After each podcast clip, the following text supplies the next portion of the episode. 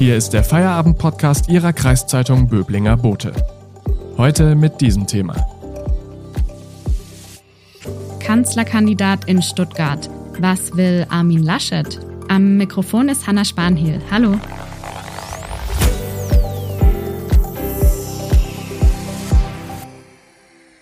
An diesem Mittwochabend ist Armin Laschet zu Gast in Stuttgart und stellt sich den Fragen der Chefredakteure von Stuttgarter Zeitung und Stuttgarter Nachrichten. Wer das Ganze live verfolgen will, kann das über den YouTube-Kanal von Stuttgarter Zeitung und Nachrichten. Das als Hinweis vorab. Wir wollen heute im Podcast schon über dieses Thema sprechen. Gehen wir mal in der Zeit ein bisschen zurück. Im April wurde Armin Laschet zum Kanzlerkandidaten von CDU und CSU. Seine Ausgangslage war damals nicht besonders gut. Das Gerangel zwischen ihm und Markus Söder hat bei vielen Parteianhängern für Unmut gesorgt, genauso wie die Maskenaffäre. Laschets Umfragewerte und die seiner Partei waren damals eher schlecht. Die Lage hat sich seitdem aber nochmal deutlich geändert. Die Grünen und ihre Kanzlerkandidatin Annalena Baerbock rutschen in den Umfragen momentan eher ab und Armin Laschet und die Union stehen wieder vorne was diesen Mann als Kanzlerkandidaten auszeichnet und wofür er eigentlich inhaltlich so steht, das bespreche ich heute im Podcast mit Rainer Pörtner, Politikchef unserer Zeitung. Hallo, Herr Pörtner. Ja, hallo, ich grüße. An diesem Mittwochabend, ich habe es gerade schon gesagt, stellt sich Armin Laschet bei einer Podiumsdiskussion in der Stuttgarter Liederhalle den Fragen unserer Chefredakteure. Herr Pörtner, was kann man sich von diesem Abend denn erhoffen? Ja, solche Veranstaltungen bieten einfach die Chance, dass man Politiker, die man oft im Fernsehen sieht, äh, persönlich erlebt, äh, sich einfach nochmal ein eigenes Bild macht. Und es ist eben keine Talkshow mit äh, vier, fünf, sechs äh, Diskutanten, sondern dieser eine Mensch, der intensiv befragt wird. Äh, und oft zeigen sich dann einfach auch neue Facetten von diesen Menschen. Und ich glaube, das ist genau das Interessante, was diese Veranstaltungen bringen. Äh, der Armin Laschet äh, ist ja jetzt einer von drei Kanzlerkandidatinnen, Kandidaten. Also neben ihm haben wir noch Annalena Baerbock und äh, Olaf Scholz. Und alle drei werden bei uns in Stuttgart auf der Bühne sein. Armin Laschet macht den Anfang jetzt und äh, Frau Baerbock und Herr Scholz kommen dann im September relativ kurz vor dem Wahltag. Als Armin Laschet zum Kanzlerkandidaten wurde, sah es für ihn noch nicht so gut aus. Wie ist das denn heute? Wie ist Armin Laschet in den Wahlkampf gekommen? Ja, es war ja so, ähm, am Anfang Annalena Baerbock, die Grünen scheinbar uneinholbar vorn. Ähm, für Laschet äh, gab es ja damals äh, eigentlich mehr Spott und Häme. Also eine ganz schwierige Ausgangssituation für ihn. Diese Stimmung hat sich äh, ziemlich gedreht. Ähm, heute, wenn man in die Umfragen schaut, Armin Laschet mit der CDU deutlich vorne. Ähm, und wenn jetzt irgendwie nicht was ganz Großes passiert, glaube ich, auf dem Weg ins Kanzleramt. Warum hat sich das so gedreht? Äh, natürlich, es hat viele Fehler von Annalena Baerbock gegeben. Äh, Stockfehler, Schrittfehler, die sie gemacht hat, ähm, während Laschen, Laschet eigentlich äh, nicht besonders aufgefallen ist, eher durch Zurückhaltung geglänzt hat, aber vielleicht war genau das das Erfolgsrezept. Ich glaube aber, dass man sozusagen die Fehler, die Annalena Baerbock da gemacht hat, auch nicht überbewerten darf. Äh, möglicherweise hat etwas ganz anderes äh, mit hineingespielt in diesen Stimmungsumschwung, nämlich die Entwicklung von Corona. Wenn man heute schaut, dann sieht man, dass die CDU-Werte heute ungefähr auf dem Stand sind, wo sie lagen, als Corona begann. Und das deutet darauf hin, dass es eine Riesenrolle spielt, wie die Regierung, die ja nun CDU geführt ist, durch diese Pandemie kommt. Die Lage ist inzwischen deutlich, deutlich besser. Das spiegelt sich wieder in der Stimmung der Menschen. Aber das erzeugt natürlich jetzt nochmal eine große Unsicherheit mit der möglichen vierten Corona-Welle. Also wir wissen nicht genau, was ist, ähm, wenn sich im Herbst die Lage nochmal wieder ändert, ob dann wir auch nochmal ein Umschwung in den Umfragen kommt. Kommt das nicht, glaube ich, dass Laschet allerbeste Chancen hat, Kanzler zu werden.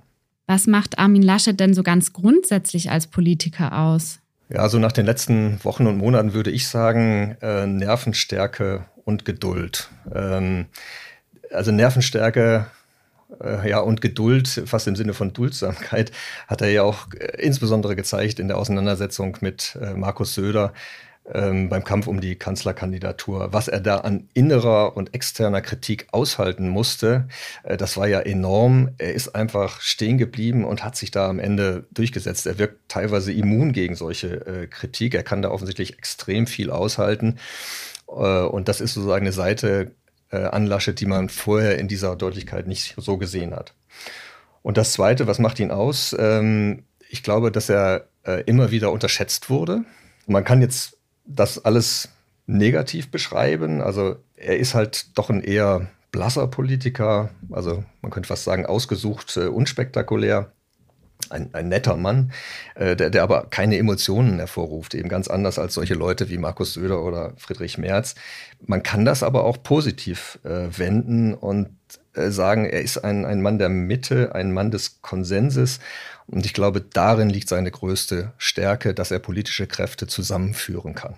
Und wofür steht der Mann inhaltlich? Also mit welchen Themen will er jetzt vor der Bundestagswahl nochmal auftrumpfen? Ja, ich glaube, dass er eben gerade nicht der Politikertyp ist, der auftrumpft. Ähm, also wie er sich präsentiert, ist er im Grunde so als, als Mann des sowohl als auch. Ähm, also er möchte sich darstellen als Politiker, dann ja auch als Kanzler, der das Land zusammenhält, der gegen Extremlösungen jeder Art steht. Und das kann man äh, sehr schön über verschiedene Themenfelder beobachten. Also das gilt ja zum Beispiel in der Corona-Politik. Da war er eben nicht in diesem Söder-Merkel-Lager äh, zu finden, die sich ja so als Mannschaft äh, Vorsicht verkauft hat mit doch sehr, sehr klaren Vorstellungen, Restriktionen bei der Pandemiebekämpfung. Und Laschet hat da neben den Beschränkungen immer wieder als einer der ersten für Öffnungen und Abbau von Beschränkungen geworben. Also da hat er sich eindeutig eben auch wieder in so einer Mittelposition versucht zu zeigen. Das sieht man jetzt auch wieder in der Klimapolitik. Ähm, da äußert er sich zwar so auf der Oberfläche positiv, bekennt sich dazu zu ambitionierten Klimazielen, aber im gleichen Atemzug äh, dann warnt er wieder vor Überforderung der Industrie, der Wirtschaft und der Bürger. Und vielleicht noch drittes Beispiel, Steuerpolitik, jetzt ganz aktuell. Also da, wo sein Finanzmann im Team, auch die CSU, äh, äh, Friedrich Merz, äh, also gerne Vorsteuersenkungen propagieren wollen, da sagt Laschet, ja, bin ich im Prinzip auch dafür, aber im Moment nicht. Dafür fehlt der Spielraum in den Staatsetats. Und so kann man das Punkt für Punkt durchdeklinieren. Ne? Also er, er muss allerdings mit diesem sowohl als auch äh, Kurs, äh, finde ich, mächtig aufpassen, dass man ihn dann überhaupt mit einer irgendwie inhaltlichen Position wahrnimmt in diesem Wahlkampf. Danke, Rainer Pörtner, bis hierher. Wir sprechen gleich noch darüber, was man über den Lebenslauf von Armin Laschet wissen sollte und wie er sich von Angela Merkel unterscheiden könnte. Vorher machen wir aber kurz Werbung. Wenn Ihnen der Podcast gefällt, abonnieren Sie ihn, damit Sie täglich auf dem neuesten Stand bleiben. Übrigens, den Böblinger Boten gibt es auch digital als E-Paper für 27,90 Euro im Monat. Damit lesen Sie Ihre Zeitung bequem auf dem Laptop, Tablet oder Smartphone. Unterstützen Sie Ihre Kreiszeitung mit einem Abo. Danke.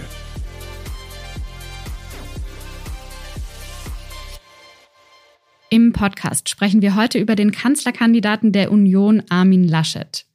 Herr Pörtner, vielleicht können wir mal ein bisschen auf Laschets Biografie gucken. Was sollte man denn aus Ihrer Sicht über seinen Werdegang und seinen Weg wissen? Ja, ich will es mal so sagen. Ähm 16 Jahre lang wurde Deutschland von einer evangelischen Pfarrerstochter aus Ostdeutschland regiert. Und mit Laschet, da bekämen wir einen Kanzler, der ganz tief verwurzelt ist im rheinisch-katholischen Milieu. Er ist aufgewachsen und lebt da ja auch noch immer in Aachen, also im Dreiländereck Deutschland, Belgien, Niederlande. Und diese Herkunft prägt ihn offensichtlich ganz, ganz stark. Also in seiner ganzen rheinischen Art, äh, wie er redet, wie, wie sein Humor ist, auch in seiner Religiosität zum Beispiel, auch in seinem gesamten Politikverständnis.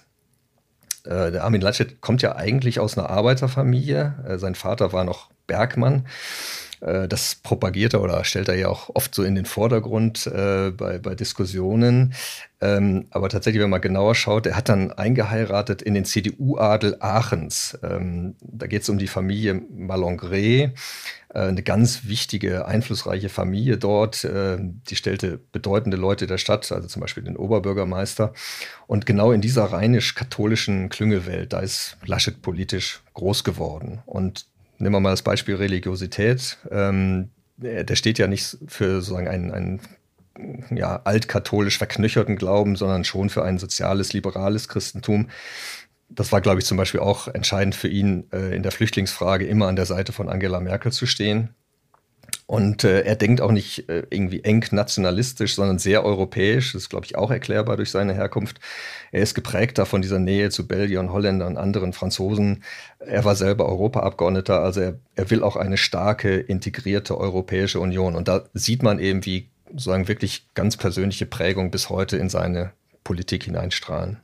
Gerade bei der Wahl zum CDU-Vorsitzenden, aber dann auch später nochmal beim Gerangel um die Kanzlerkandidatur, war immer wieder zu hören, mit Laschet würde es nach Merkel ein Weiter so geben. Was würde ihn denn von Angela Merkel unterscheiden, wenn er Kanzler würde?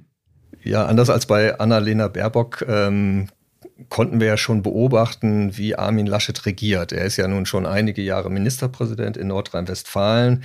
Da kann man sehen, äh, wie er solch ein Amt äh, ausübt. Und ja, da sehen wir schon sehr viel Gemeinsamkeit mit Merkel. Also beide stehen politisch in der Mitte, beide sind keine großartigen Rhetoriker, äh, wobei Laschet da manchmal schon Glanzlichter gesetzt hat, zum Beispiel bei seinen Bewerbungsreden in der Partei.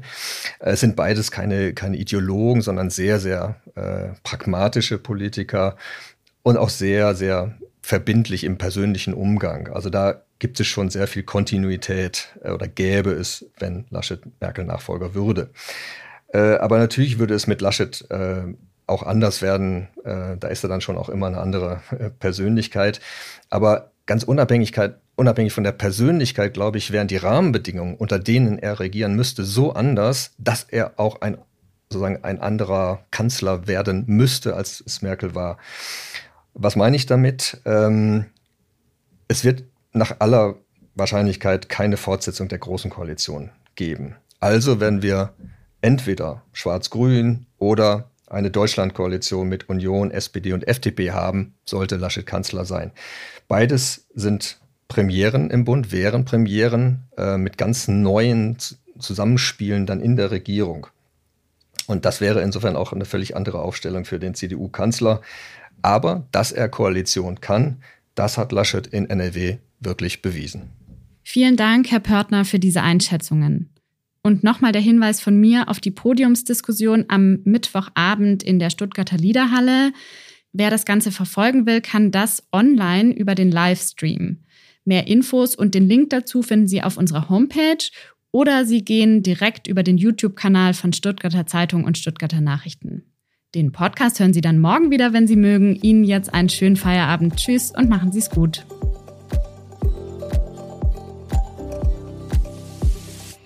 Das war der Feierabend-Podcast Ihrer Kreiszeitung Böblinger Bote. Neue Folgen erscheinen von Montag bis Freitag täglich ab 17 Uhr.